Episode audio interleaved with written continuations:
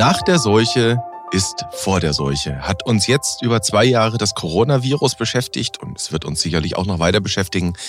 Beschäftigen uns im Moment die Affenpocken. Alle Welt beginnt zu zählen, wie viele Fälle es gibt. Keiner weiß genauso recht, was es bedeutet, dieser Ausbruch. Deswegen aus gegebenem Anlass herzlich willkommen zu einer neuen Episode vom Evidenz-Update Podcast wieder mit einem Virus.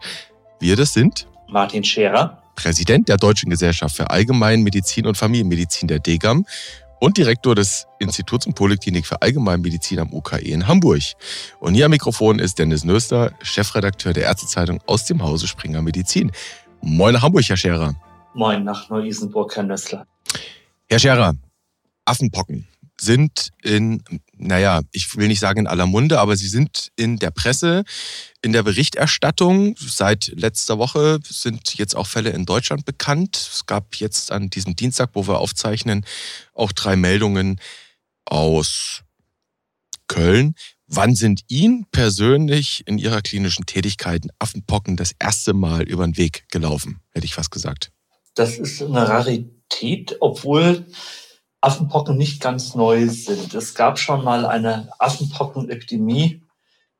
Das war so im Jahr 2003 in den USA. Und da wurden immerhin mehr als 70 Fälle gemeldet, von denen 35 im Labor bestätigt wurden. Also ganz neu ist das Thema nicht. Damals übrigens in Verbindung mit Präriehunden, die als Haustiere gehalten wurden.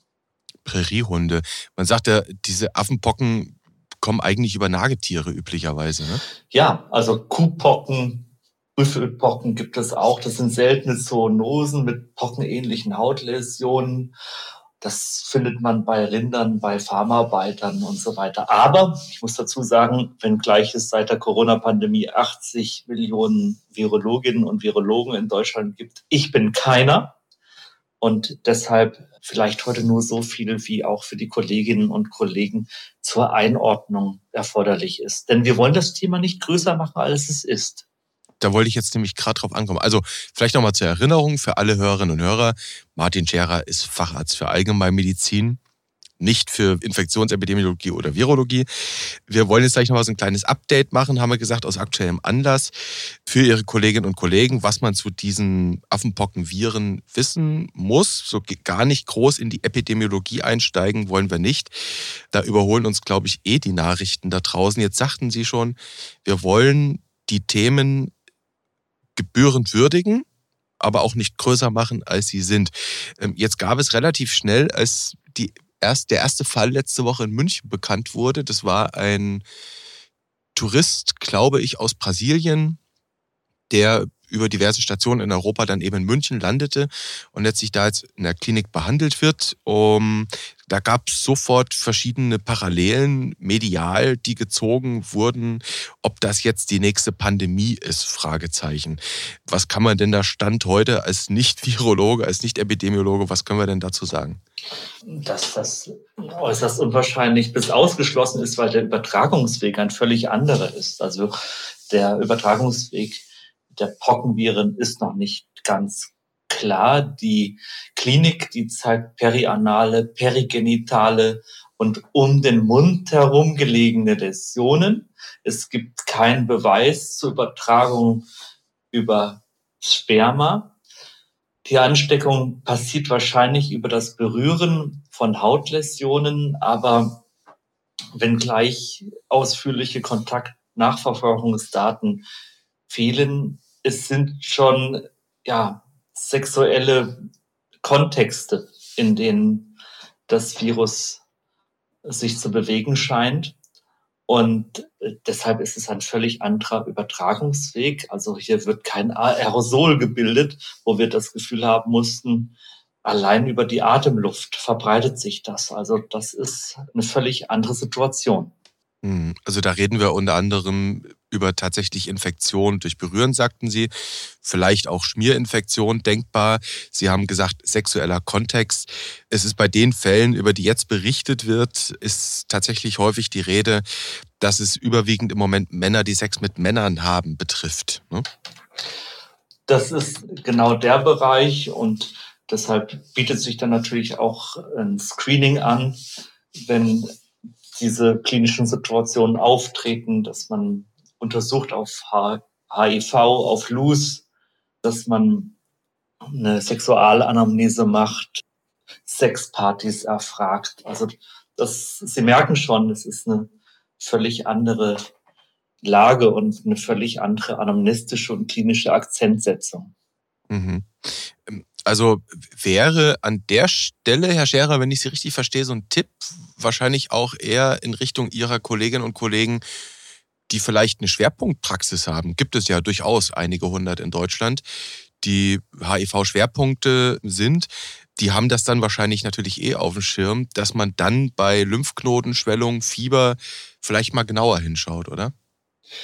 Ja, also die, die diese Schwerpunktpraxen haben, die brauchen sicherlich keinen Tipp, aber es wäre ein Tipp für die anderen, die dann zu kontaktieren, die zu konsultieren, vielleicht auch da mal einen Patienten hinzuschicken. Mhm. Was ein bisschen unklar ist, das ist die Meldepflichtigkeit.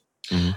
Aber ich denke, dass man sich davon freimachen sollte und Verdachtsfälle einfach melden sollte an das Referenzzentrum beziehungsweise ans Gesundheitsamt. Aber nochmal, äh, wir wollen das Thema nicht größer machen. Es sind im Augenblick wenige hundert Fälle weltweit. Tendenz steigend, aber eine völlig andere Ausbreitungsdynamik als wir das so gewohnt sind aus der Corona-Pandemie. Hm, also es ist jetzt nicht so, dass Sie sagen, liebe 50.000 Kolleginnen und Kollegen, jetzt gehen wir alle in Hab-8-Stellung, sondern es ist die Erinnerung, einfach an Red Flags im Zweifel zu denken. An Red Flags denken. Es gibt ja noch den guten alten Pockenimpfstoff. Es gibt auch die Hoffnung, dass es sich wirklich um einen selbstlimitierenden Verlauf handelt dass man das vor allem symptomatisch behandelt, äh, auf bakterielle Superinfektionen achtet.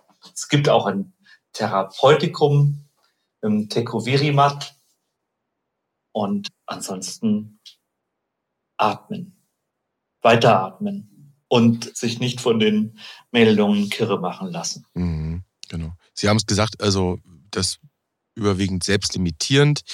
Bei diesem noch relativ frisch zugelassenen Therapeutikum, das ist, das ist ein Virostatikum, wenn ich es richtig sehe, ist direkt auch zugelassen für diese Viren oder gegen diese Viren, muss man sagen.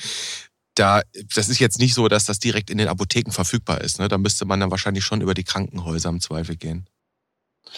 Ganz genau, ja. Aber im Augenblick ist es gar nicht so wahrscheinlich, dass wir in großer Zahl diese Fälle sehen und äh, wir begleiten das weiter. Aber es ist natürlich gerade in aller Munde, die Medien stürzen sich darauf, ein neues Virus, man ist so in diesem alten Flow drin und das Panikpotenzial wird ausgelotet, ist jetzt gar nicht böse gemeint, aber mh, hm, deshalb diesmal nur eine kurze Einordnung. Wir werden es weiter beobachten.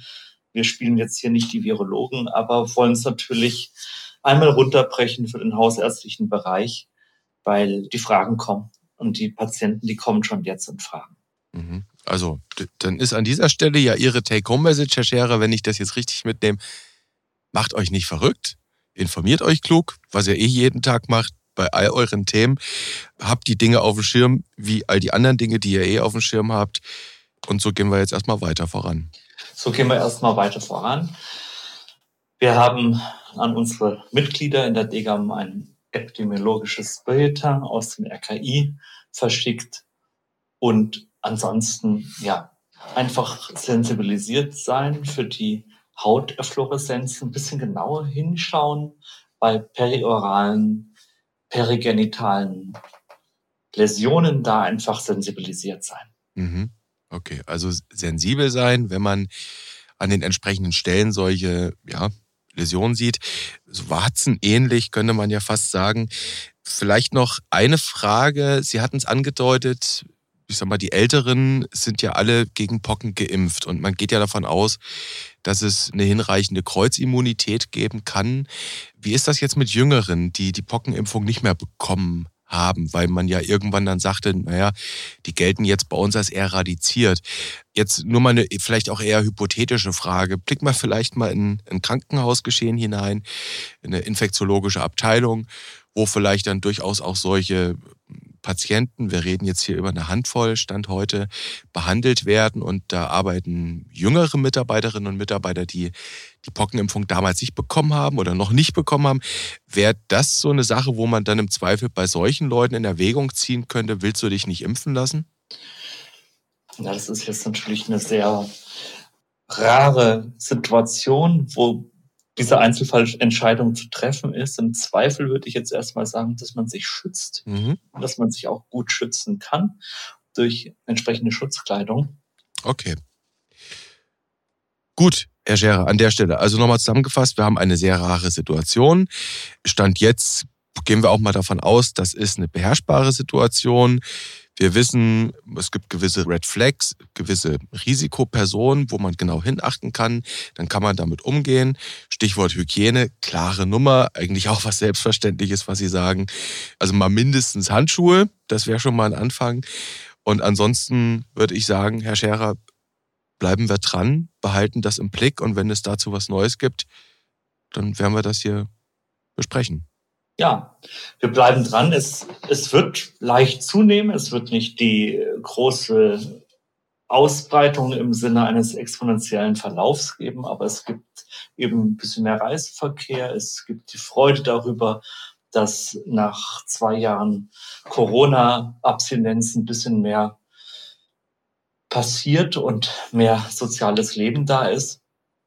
Aber tatsächlich scheint, und das ist das Entscheidende, das bisherige Muster der Epidemiologie scheint sich wirklich auf MSM zu fokussieren. Mhm.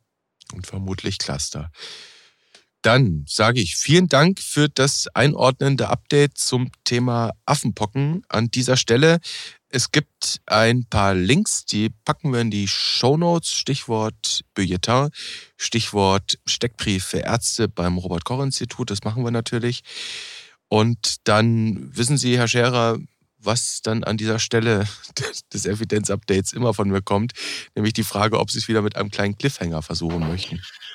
Naja, als Vertreter der Journalistenzunft, JournalistInnenzunft, äh, wissen Sie ja auch, wie man Menschen nachrichtenmäßig bedarfsgerecht versorgt. Nicht zu viel, nicht zu wenig, keine schwachsinnigen Schlagzeilen. Vielleicht können Sie da mal Ihren Kolleginnen und Kollegen ein bisschen auf die Sprünge helfen. Und wir werden dann vielleicht auch die richtige Dosis in der Medizin besprechen, nachdem Sie mal mit Ihren Kollegen besprochen haben, was die richtige Dosis Panik ist.